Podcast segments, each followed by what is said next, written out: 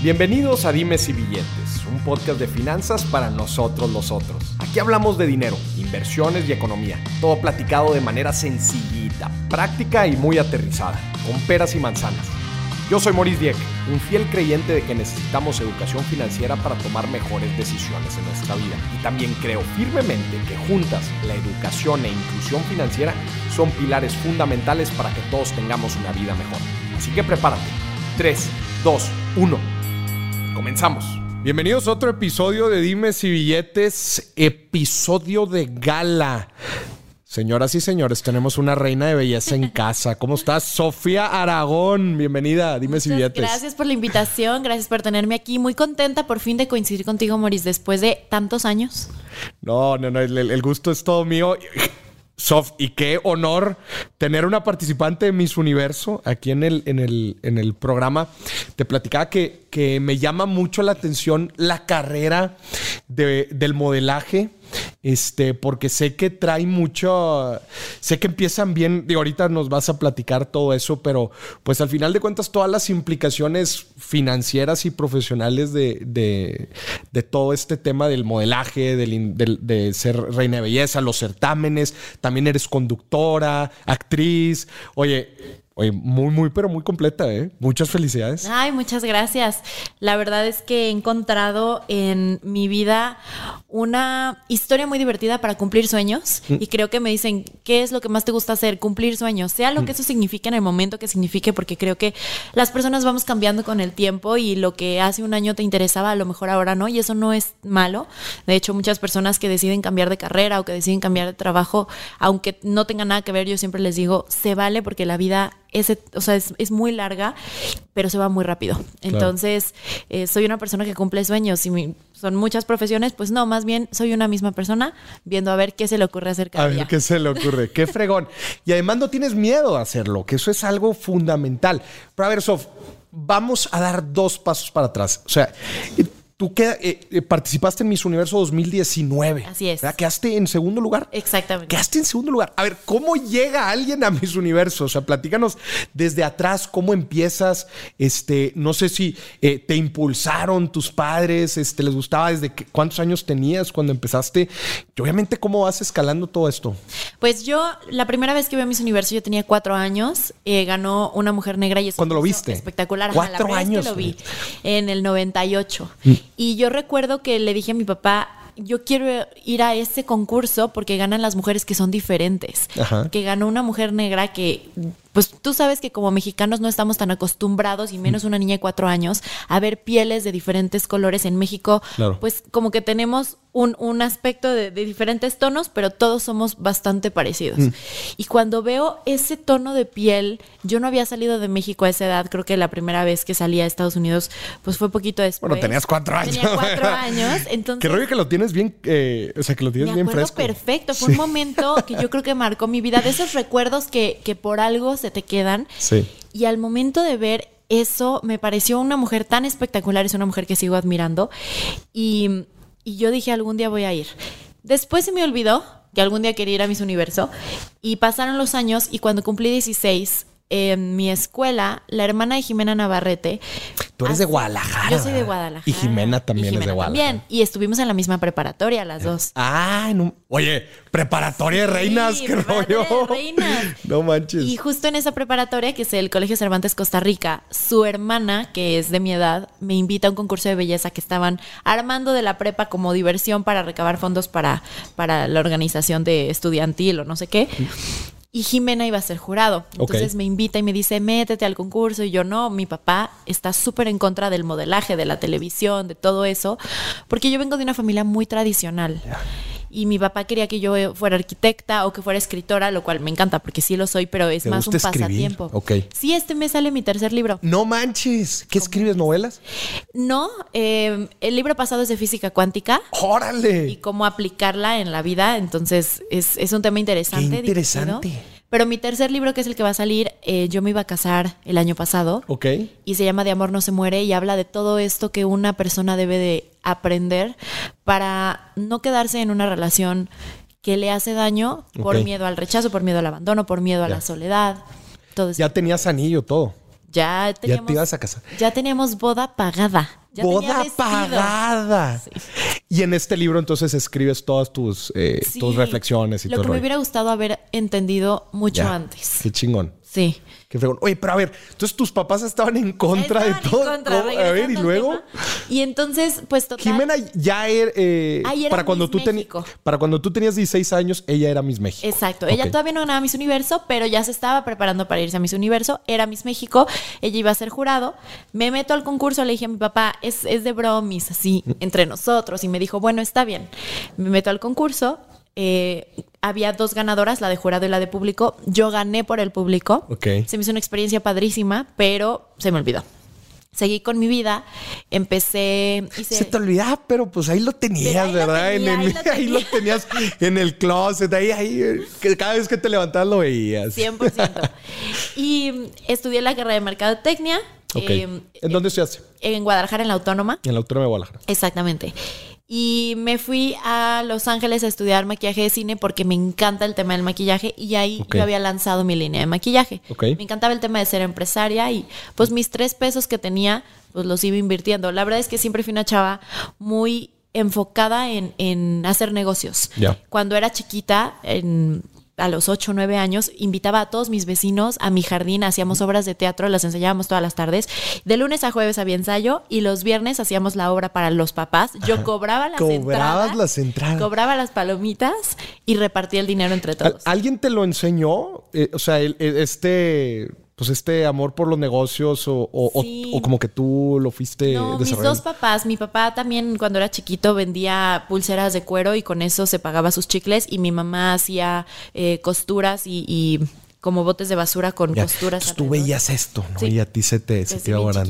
Ya, oye, bueno, entonces, pero mucho de lo que ganabas también lo reinvertías en ti mismo, ¿no? Eh, eh, con esto que platicabas también de los cursos de maquillaje. Exacto, de hecho, mis papás me abrieron mi primer cuenta de banco como a los 8 o 9 años. Ok. Íbamos metiendo nuestros 20 pesitos La- a la el ahorrito. y nos daban un sticker, una calcamonía que decía cuánto dinero metiste esa Qué semana. fregón, qué chido. Entonces, yo tenía mi colección de todas las calcamonías del dinerito que iba metiendo porque mi papá desde muy chiquita me dijo, cuando tú cumplas 16, el dinero que tú hayas juntado va a servir para tu carro y lo que tú juntes, yo te voy a dar esa misma cantidad para que compres. ¿Qué? Si te compras un carro chafa, es porque no ahorraste. Ya.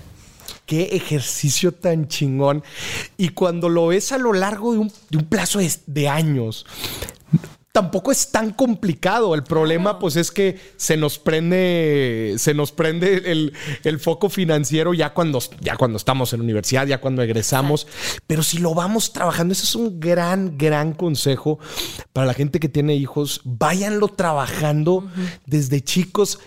Falta muchísimo, o sea, faltan varios años y como dices, oye, después ese ahorro te puede servir para la colegiatura, para, el para enganchar el primer departamento, para, O para de comprar el- educación financiera. Claro, ¿no? desde luego. Aprender el valor del dinero. Desde y luego. que no por darle a un niño 20 pesos se los va a tener que gastar todo en dulces. Puede Claro. gastarse 10 en dulces y los otros 10 ahorrarlos. Claro. Entonces lo estás enseñando a que a la larga no gaste todo el dinero que recibe. Y a ti te lo enseñó entonces el, el ejemplo de tus padres. Exacto, los dos. Eh, desde bien chiquita me decían, yo quiero unos tenis nuevos. Muy bien, qué padre. ¿Cómo te los vas a comprar? Y entonces desde muy chiquita eh, empecé a encontrar nuevas formas de hacer dinero. Ya. Hacía estas obras de teatro, vendía dulces en la escuela. En la prepa no me siento muy orgullosa de decir esto porque soy A el ver. pésimo ejemplo. Perdón México porque soy, soy corrupta, pero yo hacía las tareas de mis compañeros que, que les daba flojera, las tareas de diseño porque... Te pagaban Y me ahí. pagaban el- el- la calificación que tenían. Si se sacaban 80... Ah, era, era variable 80. el pago. Sí. Y si se sacaban 100, me pagaban 100. Entonces le echaba Oye. muchísimas ganas para tener puros 100. Claro, qué Imagínate. impresión. Pero bueno, ibas desarrollando tu cultura financiera, ibas a- aprendiendo de todo eso. Este, híjola, neta, te felicito. Qué padre que desde chica Gracias. fuiste, fuiste desarrollando todo eso y me imagino que te ha acompañado eh, pues todo, toda todos estos años, ¿no? De hecho, ese dinero lo necesitaba para mi viaje de graduación Mm. y, y no fue nada más quiero hacer dinero por hacer dinero, siempre tenía un objetivo. Me llegó a los 16, saco todo el dinero que había ahorrado por 10 años del banco para meterlo a, a comprarme mi coche y ya me había quedado sin dinero y mis papás me decían, Ya. ok, ¿y ahora qué vas a hacer? Estoy estudiando, no puedo tener un trabajo, entonces pues hago tareas. No estoy, no estoy a favor de eso, por favor no lo hagan, Ajá. que cada quien haga su tarea, Sí, pero... Pero ahí te va. Hay algo aquí que, que se me hace súper interesante. Desde, desde chica te fueron desarrollando el encontrar los cómo. Los que es, todos los conocemos y es lo más fácil. ¿Qué quieres? Una pelota de fútbol, una, una camisa, quiero un bolso, quiero unos zapatos, quiero un viaje, quiero los que son fáciles, ¿verdad? Pero los cómo, el encontrar los cómo, la creatividad para decir, oye, bueno, a ver, ¿qué puedo? Soy estudiante, ahora paso no sé cuánto tiempo aquí, ¿cómo le puedo hacer para monetizar los cómo? Es lo más importante en la vida. O sea, al final de cuentas, eso es lo que te va a poder impulsar a, a- a conseguir los que, ¿no? Entonces, qué fregón. Pero entonces, a ver, tienes ahí esa espinita, dices, me encanta todo este rollo, pero mis papás no me apoyan en el tema de, de llamémosle la artisteada, ¿no? Ajá, la artisteada. Y luego, ¿qué pasó? Después eh, regreso de la escuela de Los Ángeles. De Los Ángeles. Eh, empecé a estudiar filosofía y letras. Publico mi primer libro que se llama Diamante en Bruto.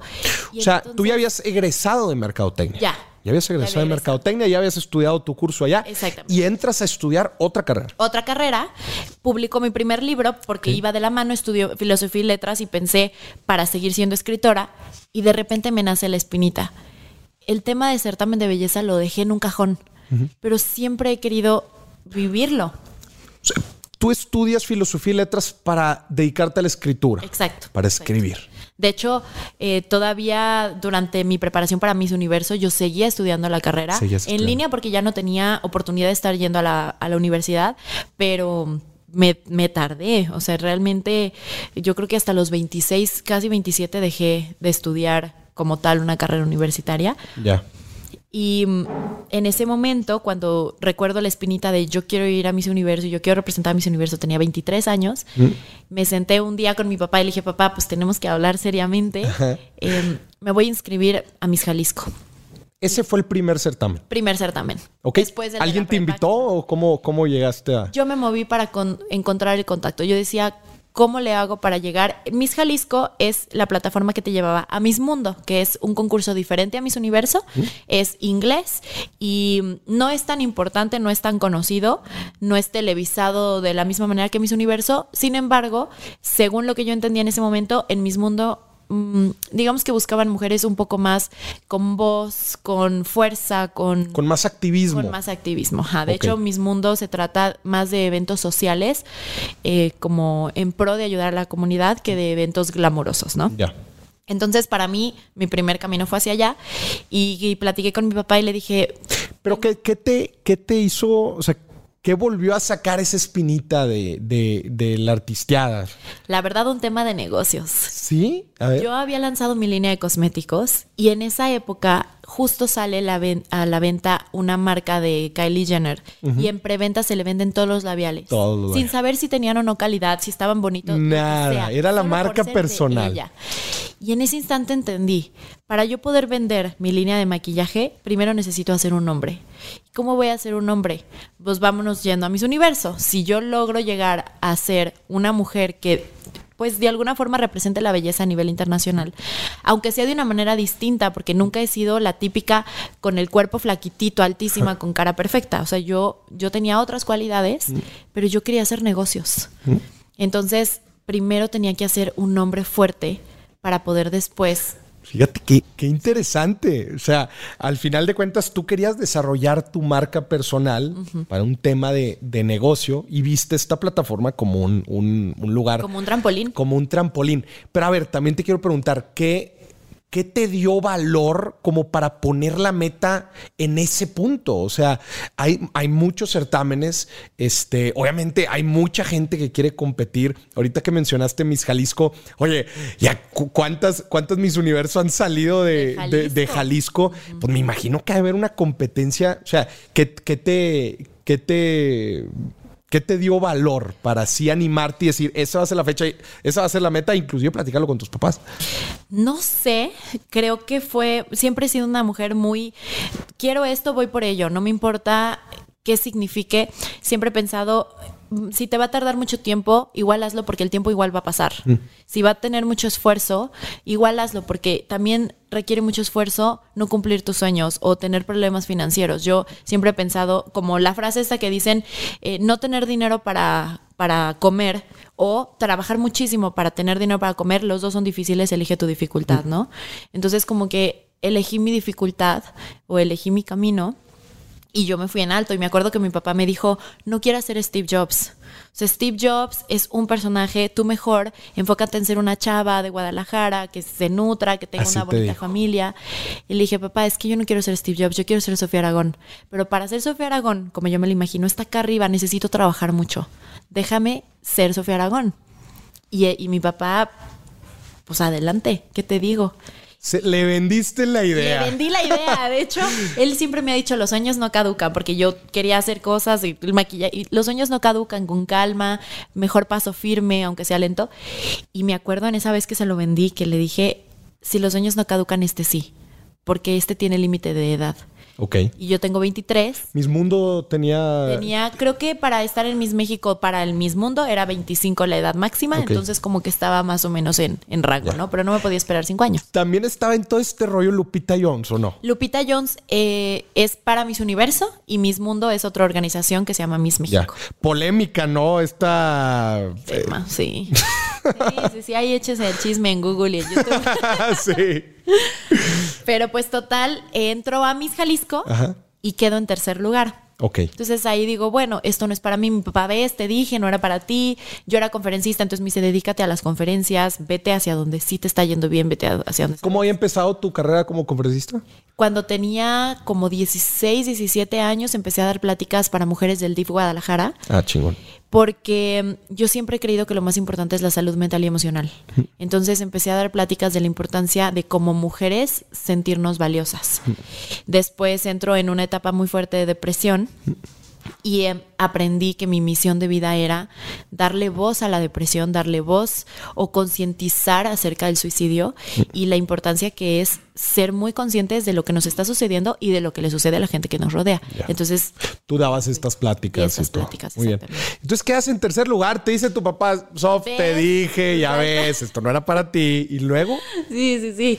Y entonces, él sí, como a los cuatro meses, eh, estaba pues yo muy tranquila ya escribiendo mi segundo libro y me hablan de Mexicana Universal Jalisco, que es el concurso para Miss Universo, y me habla la directora y me dice, quiero que te metas a mi concurso, yo te vi en Miss Jalisco y tienes todo para ganar.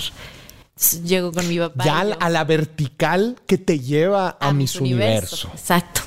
Llego con mi papá y le digo, papá, ¿qué crees? Voy a entrar a Mexicana Universal Jalisco, es una segunda oportunidad. Me dice, es que tú no aprendes. No, la vida por ahí no va. Mejor es que, o sea, te está yendo bien, estás escribiendo tu segundo libro, las conferencias. No me importa, yo quiero intentarlo otra vez. Bueno, pues a- tú sabrás. Y me acuerdo que me dijo, si pierdes, mal, porque qué triste, pero si ganas también mal, porque ese camino no es bueno. Te vas Así a te perder. decía que- Hay, hay muchos peligros, hay muchos vicios. Los hay. Tú ya, ya Sí, recorriste sí los hay. eso. Los Sí hay. pero creo que todos los seres humanos tienen la capacidad de elegir si tomarlos o no. Yo también creo eso. O sea, creo que al final de cuentas, y digo, no, no es nada más esa industria. En todas. Cualquier industria allá afuera, este, estés- estás expuestos a, a- a diferentes cosas. Ya dependerá mucho de la ética profesional de cada quien, de la línea moral muchas veces que tenga cada quien, los valores. Entonces, eh, sí, eh, yo estoy un poco en contra de eso de, de satanizar un poco la industria. Sí, a ver, sí, te la compro. Hay algunas industrias en donde las presiones son un poco más fuertes que en otras, pero al final de cuentas, excesos. desde luego, pero, pero bueno, al final de cuentas, ¿de qué estás hecho? Claro, claro. ¿No? De qué estás hecho y quiénes te acompañan en el camino, porque Claro. una persona que está completamente sola es más fácil que se desvíe y que se pierda. Claro. Pero si tú tienes miedo, a ver, para todos los papás que nos escuchen, si tienes miedo que tus hijos se desvíen porque tienen el sueño, no sé, de ser cantantes desde los seis años, solamente asegúrate de estar muy cerca. Mm. Déjalo que persiga el sueño, pero acompáñalo en el proceso. Entonces, en el momento en el que se le presente cualquier tipo de, de situación, si tú eres un, un padre cercano, es más fácil que lo sobrelleven juntos a que si lo dejas solo por la deriva, ¿no? Claro. Y entonces le dices, se la vuelves a vender y te dice, no, a ver, es que no. Pero pues allá tú, ya tenía 24 años y me 24. dijo, si, si te vas a equivocar, pues equivócate mil veces hasta que aprendas. Y yo, pues, pues voy a Pues aprender, bueno. ¿no? Em, yo prefiero aprender por mis errores que aprender por el error de alguien más Claro. y que lo hubiera intentado, ¿no? Pues me meto al concurso, Mexicano Universal Jalisco, me preparé muchísimo, le eché muchísimas ganas y tercer lugar otra vez. Tercer lugar. Y entonces fue como, ¿cómo es posible?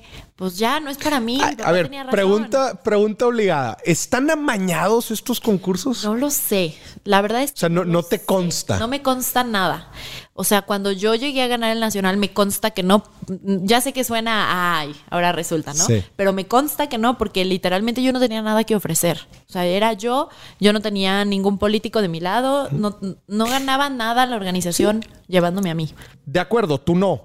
Pero que te haya tocado ver algún amaño o... Ay, no sé. No sé. Te- no tengo dudas, pero tampoco... Perdón, no, no tengo pruebas, pero tampoco dudas. Exacto, exacto. No lo sé. No lo sé, Rick. No lo sé.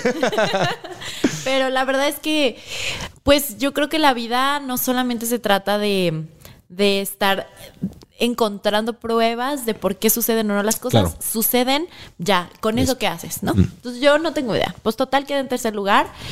Eh, la chava que ganó no estaba nada comprometida con, con el concurso. Y entonces pasa Miss Universo. Pre- pregunta, perdón que te interrumpa Adelante, tanto. Pregunta también de fundamental. ¿Qué evalúan? Perdona, acá, la neta no tengo mucho el contexto. ¿Qué, Según qué evalúan? cinco cosas. Eh, belleza física, altura, porque de hecho si no mides más de unos 69 o 70 no entras. O sea, la altura es parte del puntaje. Sí, es parte de incluso entrar al concurso. Ya. Es importantísima. Eh, según tu oratoria, ¿Ok? según tu inglés y un talento que tengas. No es que haya un concurso de talentos, pero pues tienes que tener un talento. Esas cinco cosas las evalúan en, en Mexicana Universal y también en Mis Universos. Son las mismas. Esas cinco cosas. Exactamente. Eh, una de las cosas más importantes que cada vez más se pide en Miss Universo y también en México Universal es que tengas un proyecto social real, no inventado, porque luego inventado. llegan al concurso y Sí, se inventan. sí, sí, Ay, sí, claro. una organización. Y dices, Sí, sí, sí, niña, no, tienes no. 23 años, no tienes una organización. O sea, no. Sí, sí, sí. Eh, pero un proyecto social real que de alguna forma haga que tú, tu voz, tu historia o tu impacto en la sociedad sea positivo. Que nada más tengas que ofrecer tu belleza. Porque antes era, pues eres muy bonita, pero ¿de qué le sirve a la sociedad tu belleza si no está a favor y a servicio de la gente? Claro. ¿no? Y de hecho fue una de mis respuestas en mis universo. La belleza, si no es para tu misión de vida, está vacía. No te sirve de nada más que Claro. por observación. Y las mujeres no somos objeto de observación. Somos protagonistas de historias, ¿no? Entonces, total, pasa Miss Universo, México no clasifica y entonces yo llorando. Ah, tú quedaste en tercero porque nada más pasa el primer lugar. No, esto es antes de que yo participara. o sea, Ah, esto es, yo quedo en tercer lugar en Jalisco, Ajá. veo Miss Universo de ese año Y no- México no clasifica. no clasifica. La chava que se fue desde Colima y no clasificó. Y entonces yo me acuerdo que yo se me salió una lágrima y le dije a mi, a mi mamá, es que yo creo que yo lo haría muy bien, pero nadie me da la oportunidad de demostrarlo. Mm. Sofi, es que no es para ti. Tú dedícate a lo que sí es para ti. No todos los sueños son para todos. Y la verdad es que es cierto, no todos los sueños son para todos y se vale, no importa. Al día siguiente me hablan del... ¿Por qué no te tumbó todo esto que te decían? Creo que siempre he sido muy fuerte porque durante toda mi primaria y secundaria y gran parte de mi prepa sufrí como mucho bullying, mucho rechazo. Entonces, cuando tú tienes. Dejaste de escuchar lo que te decían. Llegó un momento ya en mi prepa que dije. O sea, oídos sordos al mundo. La verdad es que si te dejas como un velerito llevar por todos los vientos, te hundes. Claro. Necesitas ser un barco fuerte con un timón, pues firme, que te lleve a donde tú quieras. Hacia donde va el viento, tú decides hacia dónde mover tus velas, pero no te vas a llevar hacia donde va el viento, ¿no? Claro. Tú las usas a tu favor. Ya, ya no me afectaba. Ya llegó una edad en la que dije, ay, Ya, ya. ¿qué opinen? Y siempre he sido muy terca. Creo que eso es lo que me ayuda. Y entonces pasa esto, y al día siguiente de Miss Universo me hablan del, del Cefat de TV Azteca y me dicen: No tenemos idea porque no ganaste México Universal Jalisco, nosotros te estábamos observando, pero vente a la carrera de actuación y conducción, te damos el 100% de beca. Órale. Y yo, Es la Academia de Tebasteca. la Academia de TV Azteca. Y entonces dije, está buenísimo. Si no voy a ser reina de belleza, voy a ser conductora. o Conductora. voy a ser actriz. Sí. Está buenísimo. Otra vez para tu objetivo de generar marca. Exactamente. De, de, sobre todo de ser opinión pública, de ser líder de opinión pública y de ser de alguna forma una persona que pudiera utilizar su plataforma para que para lo que ella quisiera. Porque yo quería seguir dando conferencias ahora de manera internacional Mm. em, de este tema tan importante que es la salud mental y emocional. Ese se volvió mi tema prioritario, incluso más que el maquillaje. De hecho, sigo dando conferencias y el maquillaje ahorita lo tengo en un cajón. Algún día lo voy a retomar, pero ahorita está en un cajón. Y entonces le dije, ¿qué se necesita hacer? Venirte mañana a hacer prueba y si quedas, en dos semanas venirte a vivir a México. Va, así, me aviento. Te aventas. Me fui al día siguiente, no le avisé a nadie. Ni a tus Hice papás. mi casting solo a mi mamá porque vivo con mi mamá. Le dije, mamá, Sí. me voy rápido a México. Pues me fui y regresé de México con el sí, con la aprobación. Y entonces, pues ahora dile a tu papá. Papá, ¿qué crees? Tengo este sueño nuevo.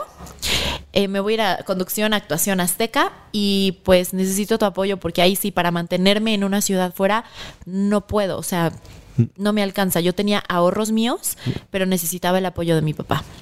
Y me dijo, bueno, este, voy a ir a la escuela, reviso, hablo con los directores. Él va a ver, y iba, iba a ir a ver. No, no, mi papá es una persona, bueno, los dos, mis dos papás, son súper presentes. Eso yo creo que es algo muy importante en todas las familias, que, que y papás cuando conoces a alguien, se nota. Que los papás están, ¿no? Sí. Sí. Es, es lo que, es lo que se llama también de familia. ¿Te ha tocado ese concepto? 100%, sí. De repente que estás, ah, mira, se nota que fulanito es de familia.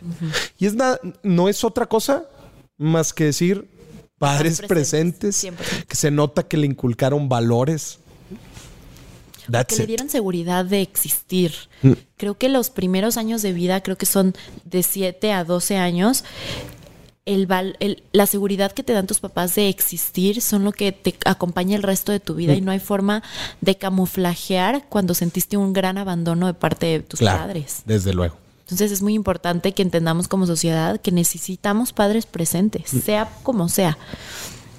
Pero entonces... Le pides papá ayuda, le dices, oye, pues échame la mano, va a va, revisar. revi- habla con los directores, me dice, pues sigue sin gustarme tu elección de carrera, pero ya eres grande, vas. Date. ¿Tenías qué? ¿20 qué? ¿Tres? 24. ¿Cuatro? Cuatro. Me voy a vivir a México, me vengo a vivir a México, empecé la carrera y estando acá en México, me habla la directora de Jalisco, de México Universal Jalisco, y me dice, te quiero designar para el Nacional.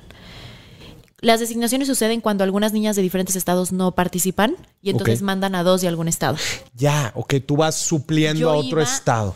Íbamos, o sea, es como suplir, pero no porque tú vas como Jalisco también. Entonces éramos dos Jalisco, Dos Jaliscos. dos Querétaro, Órale. dos Nayarit y dos eh, Sinaloa. Ok.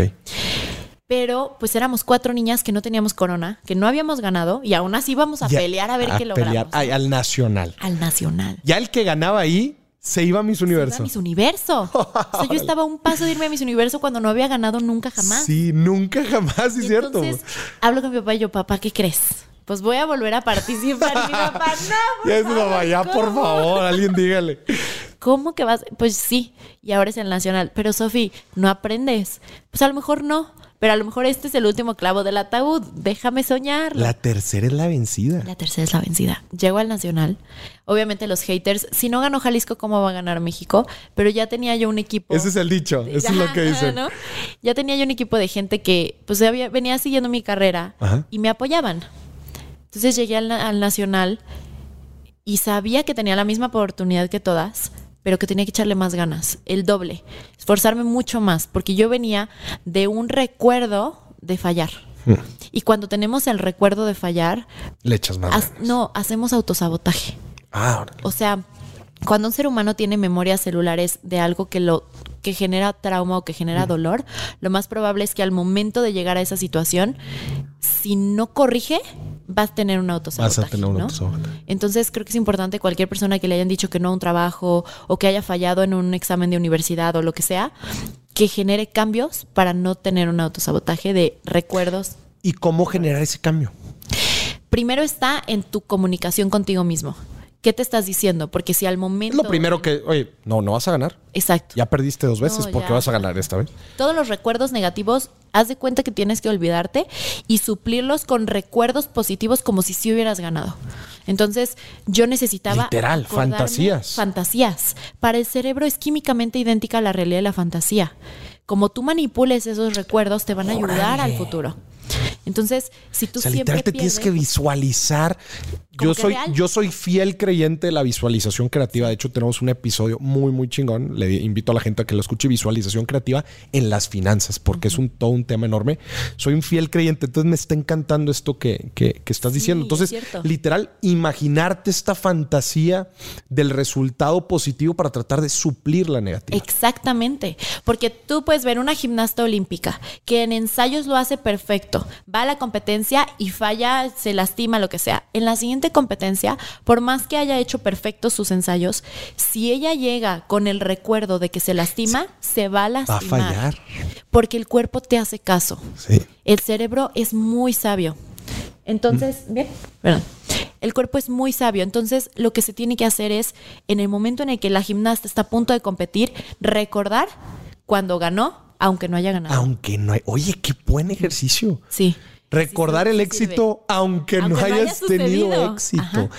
Y entonces llegas tú a la competencia y dices, pues voy a imaginarme como si Y gané. entonces yo empecé, yo aquí soy igual de ganadora, yo aquí soy igual de ganadora. Lo mejor de todo, Maurice, es que la de Jalisco que me ganó no llegó a la competencia porque mejor se fue de viaje con su novio. No puede ser. Entonces, en la competencia... O sea, la que iba de ganadora de Jalisco ganadora de no va porque si fue viaje con... Le valía Le valía, sorbete el... le valía sorbete. ¿Cómo puede ser? Yo creo que cuando no te esfuerzas tanto por un sueño, una vez que llega no lo valoras. O sea, no quería ella ir a mis Le daba igual. Le daba igual. No te la creo. Llegamos al Nacional que dura no manches. 23 días el concurso, en el que no tienes contacto con nadie más que con pues, las mismas niñas.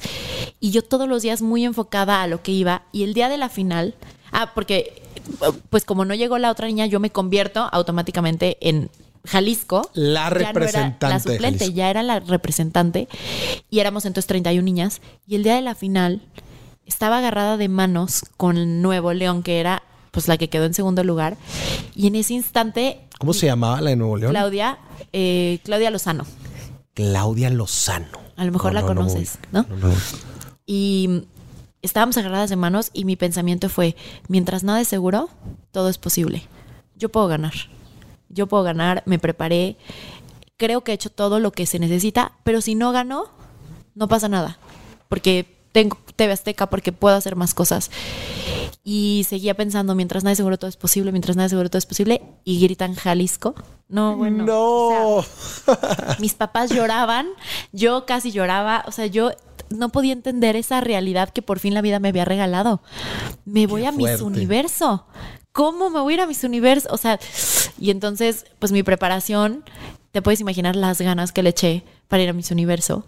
Y al llegar a Miss Universo, entendí la importancia de ser muy congruente contigo. Yo no iba para ser la más bonita, yo no iba para ser eh, la reina de belleza, yo iba para comunicar un mensaje. Entonces, durante todos esos meses de preparación a Miss Universo e incluso en mis preguntas dentro de Miss Universo, mi mensaje era la importancia de la salud mental y emocional, cómo podemos demostrar que, que no hay nada más importante que serte fiel a ti, que mm, necesitas ser congruente con tus acciones y llegamos a ese segunda finalista en Miss Universo después de 33 años que no se lograba No man. y que solo dos mexicanas hemos llegado a ese puesto además de las dos mexicanas que habían ganado, solo cuatro habíamos pasado por el top 3. No, hombre, neta, muchas felicidades. Entonces tú agarraste ese estandarte, el de la salud mental Sí. y el de la, eh, sí, todo lo que tiene que ver con eh, ser fiel a nosotros mismos, el ser congruentes. Y bueno, y, desde luego que si en, fue en el, en el 2019, ¿no? El tema de la salud mental y ahora después con todo lo que se desembocó en la pandemia, Sí. pues es otra, sigue siendo un tema súper relevante, ¿no? Cada día más. El mes pasado, bueno, hace ya casi dos meses, se suicidó una amiga que fue Miss Estados Unidos en mi año de Miss Universo. O sea, que ella concursó. Concursó conmigo en Miss Universo. Órale. Quedó en el top 10. Era una chava que también era conductora, en una carrera prometedora, era una mujer preciosa, acaba de cumplir 30, pero se aventó del piso 27 de su edificio, o 29. No manches. y mm, en Nueva York y fue una noticia pues obviamente que nos movió a todos el corazón y, y recordé la importancia de no creer que todos están bien solo por tener una cara sonriente en redes sociales. Claro. Entonces, ahora con la pandemia, pues sí, tú sabes, separaron las conferencias y separaron todos los eventos sociales que de alguna forma nos ayudaban a mantenernos conectados. Pero creo que ahora que se está empezando a calmar un poco, mi principal objetivo 2022-2023 es retomar el tema de las conferencias y seguir comunicando la importancia de estar saludables mentalmente. Era justo lo que te iba a preguntar. O sea, eh, tú aterrizas de Miss Universo, ¿verdad? En donde, pues, recordando atrás, uno de tus objetivos, pues, era el de generar marca, pero a la vez dentro de todo este crecimiento, pues, te das cuenta que hay un, hay un mensaje importante que tienes que, que- que transmitir. ¿Quién es Sofía Aragón post Miss Universo? Qué buena pregunta. Sofía Aragón es una mujer, que soy bien mujer, todo lo que significa ser mujer, yo soy eso, em, muy enfocada en vivir sus pasiones, en, en soñar siempre y tener sueños cada vez más, más grandes. Pero soy una mujer muy sensible que, que es empática, que se conecta con las emociones de los demás. Si una persona llega y está mal, automáticamente yo siento esa energía y, y como que empatizo y me conecto. Entonces, creo que soy una mujer que ha demostrado que a través de su voz y a través de su palabra puede tocar corazones y quiero seguir haciéndolo toda mi vida. Y por eso entro ahora a full también a la conducción, que es una plataforma y un espacio para levantar la voz en los temas que tú quieras. Y más en Venga la Alegría, donde se puede hablar de temas desde cómo tener remedios para el dolor de cabeza hasta cómo lidiar con la bulimia. Ya, qué interesante. Yo, yo estuve con los de enfrente.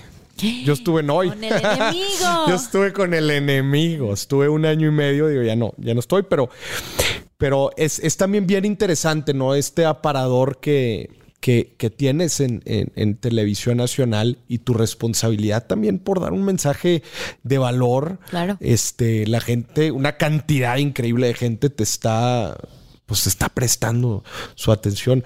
Sí. Eh, eh, también la responsabilidad por generar contenido de valor otra vez en, en- en estos medios. Qué bueno que tú, qué bueno que tú lo estás haciendo. Y, y bueno, ¿cuál es? va- vamos a aterrizar ahora un poco en la parte financiera, ¿no? De, de- de todo esto. Eh, al final de cuentas, pusiste tu marca de cosméticos, este, o cómo te has diversificado, este, en tu carrera ahora después de Miss Universo.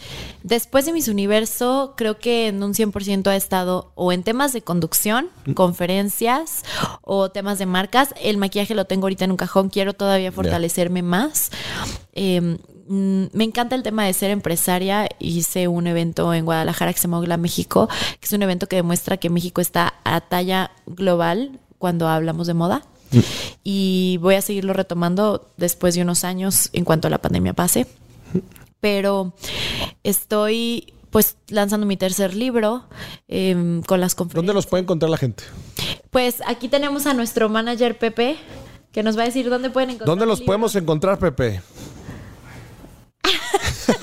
Ahorita el tercero está ya por salir, va a ser venta digital.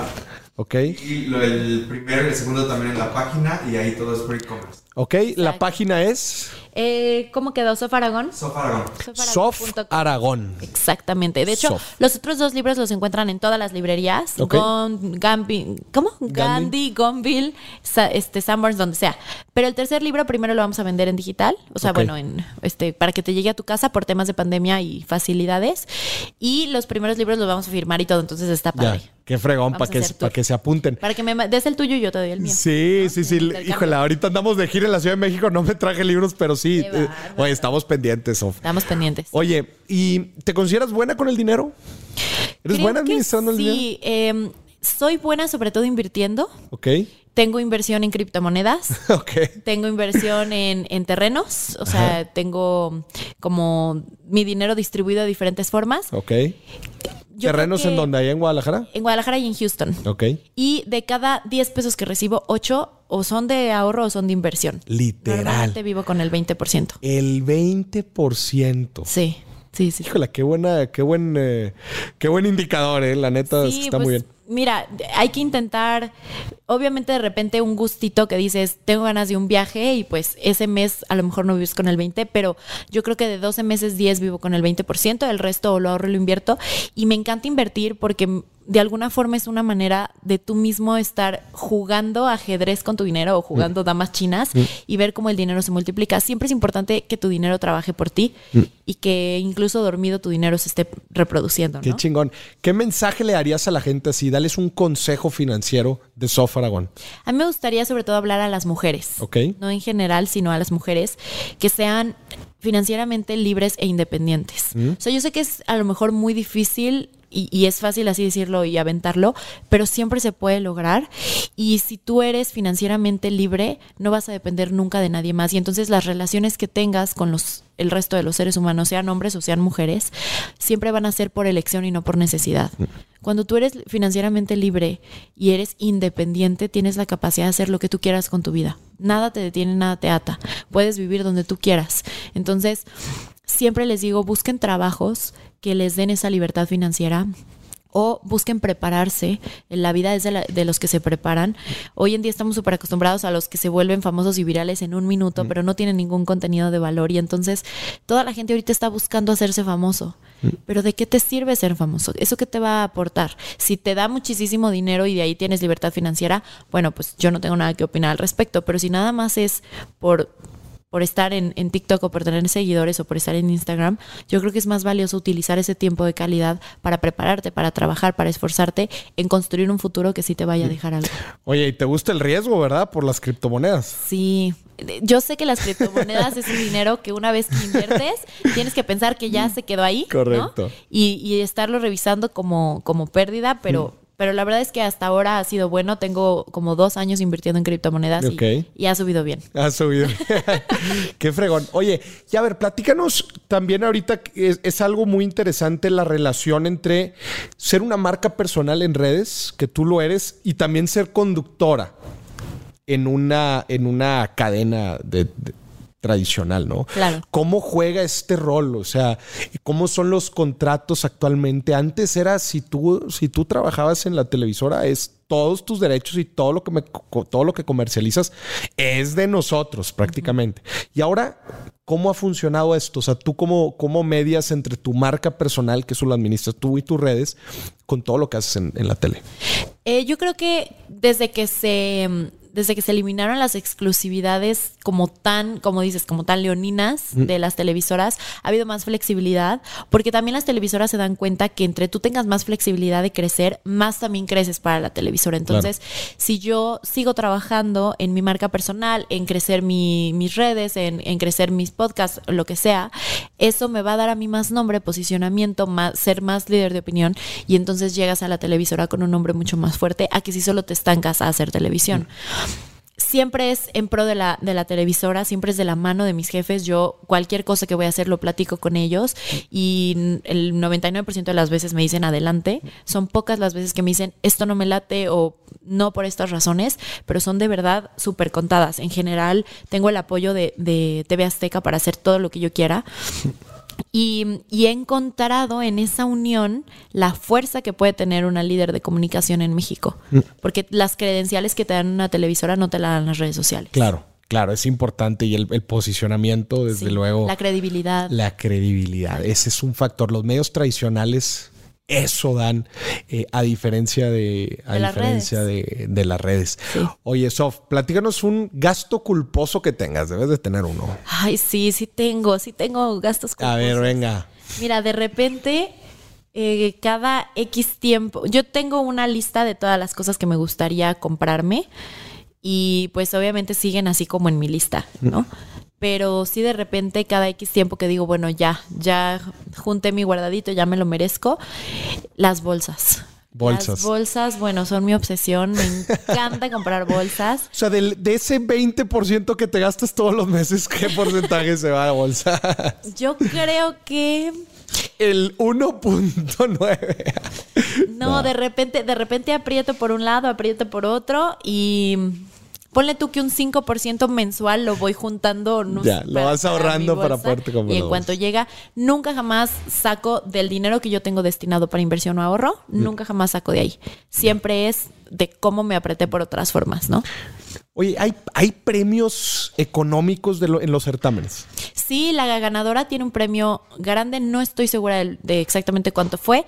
Para mí fueron 5 mil dólares. 5 mil dólares para el segundo buenos. lugar. Para el segundo lugar. Sí, son buenos, son Y buenos. te abrió, te abrió el, el panorama marcas internacionales, este, eh, o sea, ¿qué tan bueno fue el aparador este, de Miss Universo? Bastante. La Sí. verdad es que te vuelve una persona posicionada a nivel mundial. Me conocen en Filipinas, en China, en Colombia, en todas partes del mundo. No soy la persona más famosa, obviamente estoy muy lejos de serlo y, y voy a trabajar por seguir posicionando mi nombre, pero sí te da como esta internacionalidad, por así decirlo, de que si tú vas a diferentes países tienes apertura con las marcas, entonces eso ayuda a que, a que las marcas te vean como pues ya un, una personalidad de diferentes países, no solamente a nivel nacional. Y eso se puede comercializar, pero también sobre todo puede servirte para que tu, tu mensaje siga llegando a todos los países. Y creo que eso es lo más importante. Yo no estoy aquí por la fama, de hecho eso nunca me interesó. Yo lo que quiero es que se abran más oídos a mi mensaje porque creo que tiene valor, porque viene desde la experiencia y porque he salido adelante a través de diferentes truquitos que creo que le pueden servir a personas para sacar adelante temas emocionales, temas mentales. eh. A ver, échate unos truquitos. Pues, por ejemplo, el que te digo de... de- Ese es uno, desde luego, el que platicamos de la visualización. Otro concurso, otro concurso, más. otro consejo que yo le doy mucho a las personas es a través de la visualización, pegar alrededor de la casa, de los espejos, del refri, de donde sea, mensajes importantes de todo aquello que valoras en ti mismo. Porque una de las razones por las cuales la depresión hoy en día está más alta de lo que era en los últimos años es por el rechazo. De hecho, vemos que el nivel de suicidio ha incrementado en casos y ha disminuido en edad. Vemos a niños de 12, 15 años suicidándose cuando antes eso era impensable. Un niño de 12 años su única obligación es ser feliz y divertirse que un niño de 12 años se quite la vida habla de, de cómo la sociedad está corrompida y cómo necesitamos ponerle atención. Entonces, todo, todo lo que tú puedas ver que tenga mensajes de anti-rechazo, todo lo que tú veas en ti que te gusta o todo lo que te gustaría que los demás vieran en ti. Y, y todos esos mensajes positivos, como los estás viendo todo el tiempo, aunque no los creas, el cerebro los empieza a consumir como gasolina y llega un momento en el que te sientes tan valioso como lo que tú mismo pegaste en tus paredes. ¿las redes sociales aportan más valor del que restan? Es una buena pregunta porque creo que va a haber siempre opiniones encontradas. Yo creo que aportan más valor, sí, pero el nivel de, de, de lo que resta, pues sí, sí es muy alto.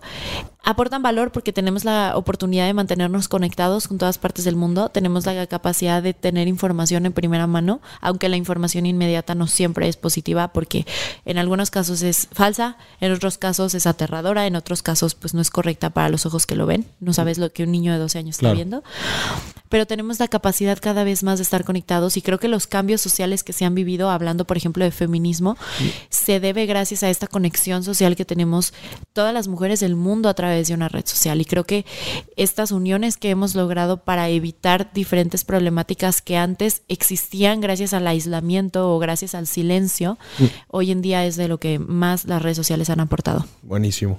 Oye, Sof, para ir terminando la entrevista, si tuvieras una hija y te dice, mamá, yo quiero ser Miss Universo, ¿la apoyarías? 100%. ¿Sí? sí le diría todo lo malo que viene detrás de perseguir este sueño porque tiene muchas, muchas cosas negativas, pero yo siempre a, a mis hijos les voy a decir, ¿qué se te ocurre? ¿Qué quieres ser? ¿Así quieres ser ogro? Ah, bueno, pues vamos a hacer el mejor ogro, ¿no? O sea, yo creo que hoy en día se pide a gritos que, que los humanos se nos permita hacer lo que queramos y que, y que nos permitan expresar a través de nuestro cuerpo, a través de nuestra propia identidad, pues, pues a lo mejor algo diferente a lo que estábamos acostumbrados por siglos y por eso hay tantas personas que no se identifican a lo mejor con un género, que no se identifican con una forma eh, social de, de percibir a los humanos. Entonces, más allá de si quisiera ser o no reina de belleza, yo le digo, ¿qué quieres ser? A mis hijos, hombres, mujeres, lo que tenga, ¿qué quieres ser? Vamos a hacerlo juntos. Ya. Oye, Sof, por último, ¿qué mensaje le darías a esas niñas de cuatro años que están viendo el certamen de belleza así como tú lo estabas viendo? Yo les diría que, mm, que sueñen, que sueñen mucho, que, mm, que no dejen que nadie les diga que no pueden, que no dejen que nadie les diga que no valen, porque a esa edad estamos acostumbrados a creer que podemos ser cualquier cosa, astronautas, bomberos, policías, pero llega una edad en la que la sociedad nos enfría, nos acartona y nos hace querer encajar en una cajita. Entonces, que agarren esa, esa fuerza de niño de cuatro años y que esa capacidad que tenemos de soñar a esa edad nunca la pierdan. Que no la pierdan. Sofía Aragón, señoras y señores. Sofi, muchísimas gracias. qué gusto, qué, qué, qué, bonita historia, qué bonita trayectoria. Muchas felicidades por, por ti, por todo lo que haces. Este, Oye, me, nos debes unos libros. Por favor, tú también. sí, tenemos que hacer ahí el intercambio. Pero muchas gracias. Desde luego me encantará tener otro, otro espacio en donde platiquemos de justo eso, esa parte de los, de los eh, trucos mentales. Se me hace algo bien, bien interesante, especialmente en estos tiempos en donde, en donde vemos que la salud mental es algo que está, híjola, pues a flor de piel y, y tenemos tantos factores en contra, pero ¿cómo lo hacemos para encontrar los que, están los que están a favor? Sofía Aragón, señoras y señores, con ustedes en Dimes y Billetes, muchísimas gracias. Muchas gracias a ti. Nos vemos muy pronto. Nos vemos pronto. Y esto fue otro episodio de Dimes y Billetes. Hasta la próxima.